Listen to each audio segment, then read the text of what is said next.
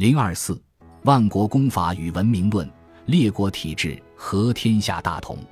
与华夷优劣论具有密切关系的中国观念与万国公法，在晚清又构成了一种什么关系呢？万国公法作为欧洲近代文明的产物，伴随着欧洲近代国家和主权观念的兴起，从欧洲基督教世界和封建社会分化出来的欧洲各个独立主权国家，彼此互不隶属而又互相交往及和平相处。客观上就要求提供保证这种国际关系的法律规范。有关欧洲国际法作为欧洲国家转变的产物，摩根索有一个简明的概述：现代的国际法体系是一个巨大的政治转折的结果。这个转折标志着从中世纪向近代史的过渡，可以把它总结为从封建制度向地域性国家的转折。后者同前者的主要区别。是政府在国家的领土上具有最高权威，在国家的领土上，君主不再同封建主分享权威，不再仅仅是名义上的领袖，而成为一个真正的领袖。他也不再同教会分享权威，在整个中世纪，教会在基督教世界里一直声称自己在某些方面具有最高权威。当这个转折在16世纪完成后，政治世界是由这样一些国家组成的。从法律上来说，他们在各自的领土上完全独立于他国，不承认有任何高于自己的世俗权威。总之，他们成了主权国家。这些在自己的领土上具有最高权威，而且彼此之间保持着持久的接触的实体，要想在他们相互关系中保持起码的和平与秩序，就必须通过某些法则来制约这些关系。当西方主权国家把他们的国际法带到中国时，这里的国际政治世界是什么呢？毫无疑问，它还是一个由作为宗主国的晚清帝国主导，而周边附属着一些朝贡藩国的宗藩性世界体系。还有，作为世界中心的中国之外的四方夷狄范围，有自动延伸和扩大的机动性。这样。远道而来的西方主权国家也统统被纳入晚清帝国的宗藩性世界体系中。与欧洲近代主权国家相比较，一方面，清帝国或大清帝国无疑是一个主权国家，它是自己领土上的最高权威，它实行着完全的自治，没有任何高于或超越它的世俗力量。实际上，这是自秦汉以来中国朝代性国家的一个基本特质。不管朝代如何更迭，都延续着这一特质。作为一民族的满人建立的政府被合法化为华夏帝国后，也不例外。但另一方面，清帝国与欧洲近代以来兴起的主权国家有相当不同。它是一个超主权的国家，是作为天下共主的宗主国。它与藩属国家之间的关系是类似于帝国内部的君臣上下关系。它不可能具有欧洲近代主权国家之间的平等关系。作为文化和文明优越意义的中国，它与天下的关系，从当下的状态说，是由中心与边缘结合在一起而又界限分明的关系；但从未来的理想趋势来说，中国是天下性的国家，天下是要中国化的天下。同治六年（一八六七年），大学士贾珍等在筹办遗物始末咸丰朝。《晋书表》中所说仍有一定的代表性。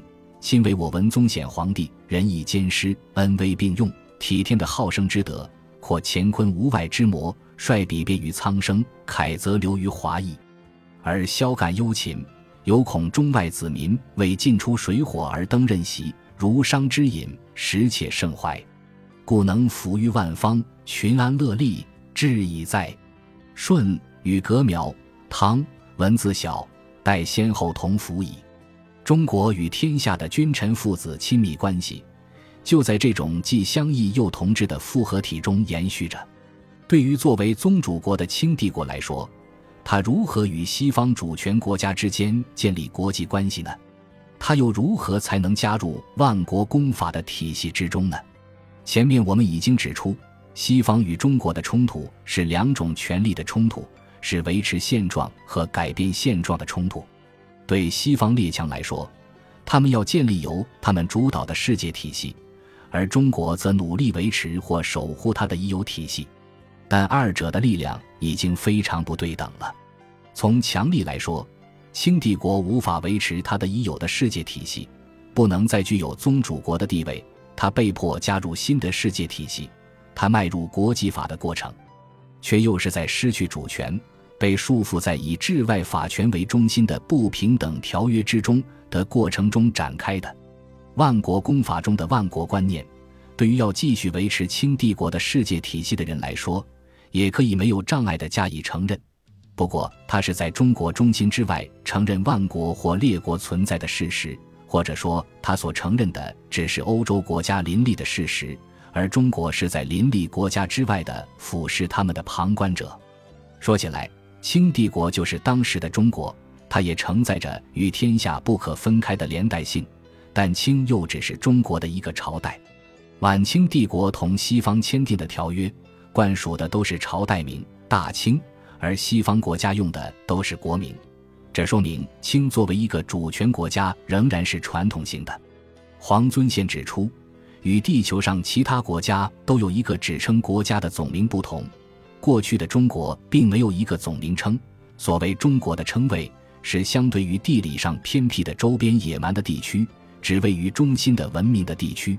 他说：“考地球各国，若英吉利，若法兰西，皆有全国总名。”独中国无之，西北葛藩称约翰，东南诸岛称约唐，日本亦约唐，或曰南京，南京未名。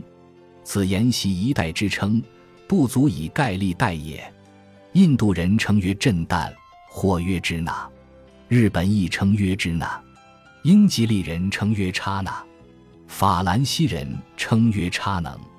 此又他国重义之音。并非我国本有之名也。余考我国古来一统，故无国名。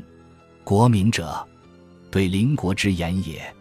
黄遵宪把国名确定为与邻国的相对之称，大体上是要说国家之间的彼此相对性。汪康年和梁启超虽然意识到中国这一名称作为国民的局限，即相对于周边地区和民族，它具有自我中心的特征，但是。他们又都主张沿用中国的名称，为了把文化上与政治上的意义划分开，章太炎提出用中国专指国家的意义，用中华指称历史文化。郑观应基于公法的国际性特征，把中国纯化为一国的意义。在他看来，公法是以各个国家都把自己视为万国之一和彼此独立的政治实体为前提的。如他说，公法是万国之大合约。是彼此自视其国为万国之一，可相维系而不可相同属之道。在一言三十六篇本论公法中，郑观应从整个世界的视野下，把自古及今天下和世界的演变划分为封建之天下、郡县之天下和华夷联主之天下。在此，他还使用了华夷的观念，但当他从万国公法理解国家观念的时候。他就从中国观念上剥去了羽夷的相对性及其自我中心性，使中国成为万国之一的国家。他这样说：“若我中国自位居地球之中，与盖木为夷狄，向来划江自守，不是远图。通商以来，各国视其强富，声势相连，外托修和，内存觊觎，故位列中国于公法，以示外之之意。”而中国亦不屑自处为万国之一，列入公法，已是定于一尊。正所谓孤立无援，独受其害，不可不幡然变计者也。夫地球原体，既无东西，何有中边？同居负载之中，悉比强分一下。如中国能自视为万国之一，则比公法中必不能独缺中国，而我中国之法亦可行于万国。梁启超的国家观整体上集中在国家内部政治生活的民主性和公共性上。在他看来，传统中国虽然有国之名，但不能说有国家，只不过是有朝廷而已。朝廷是一家的私产。梁启超对国家的议论，基本上都是沿着这个思路展开的。他介绍伯伦之礼的主权观，也侧重其国内属性。但主权概念既牵涉到一国权力的来源和所属问题，也牵涉到国与国之间互不隶属的国际关系。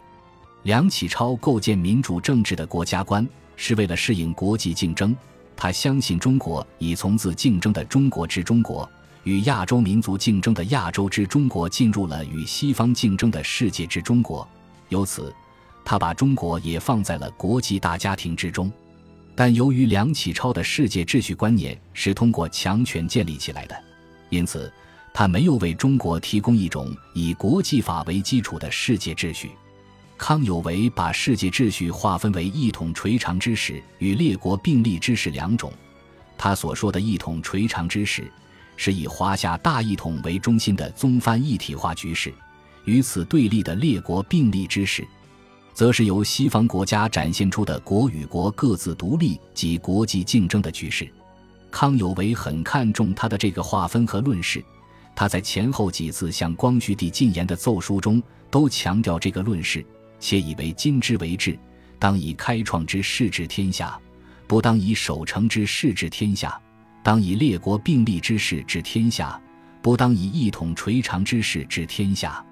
就康有为提出这个论事的基本目的来说，他是希望最高统治者实行变法，改变旧的统治方式，以新的方式进行统治，把国家引向富强之路。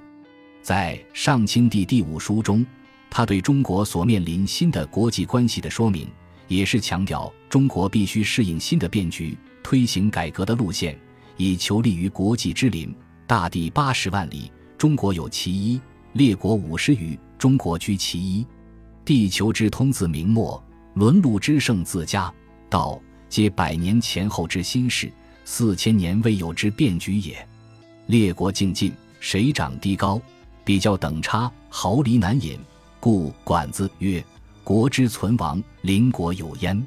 众治而己独乱，国非其国也；众和而己独孤，国非其国也。”不过，在康有为的这个论事中，他同时也揭示了一种新的国家观和中国观：第一，国家间的关系已经从传统的不分化的状态中走向了独立化，并展开互相竞争；第二，中国在这个列国体制或体系中。只是其中之一个国家，他只有积极的参与到国际竞争体系中，才能获得发展。